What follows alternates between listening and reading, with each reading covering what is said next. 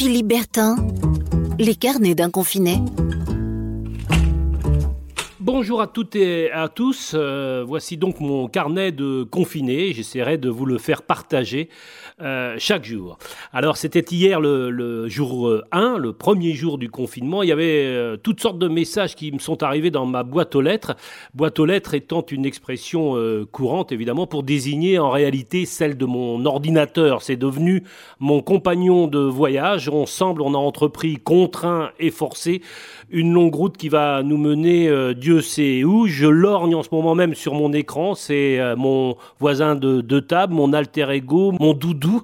On est face à face, côte à côte. C'est parti pour au moins 15 jours. Les, messages qui débarquent chez moi sur l'ordinateur boîte aux lettres sont toujours les mêmes. Il est écrit en grosses lettres, euh, vous les connaissez, se laver les mains autant que possible, ça euh, c'est fait.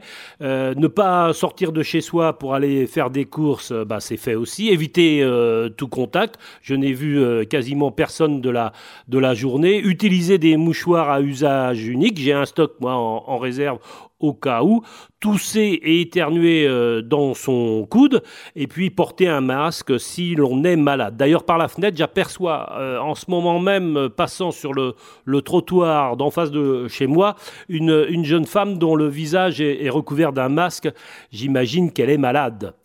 Euh, le malheur est à nos portes, nous sommes en guerre, a dit le, président euh, Macron euh, avant-hier soir.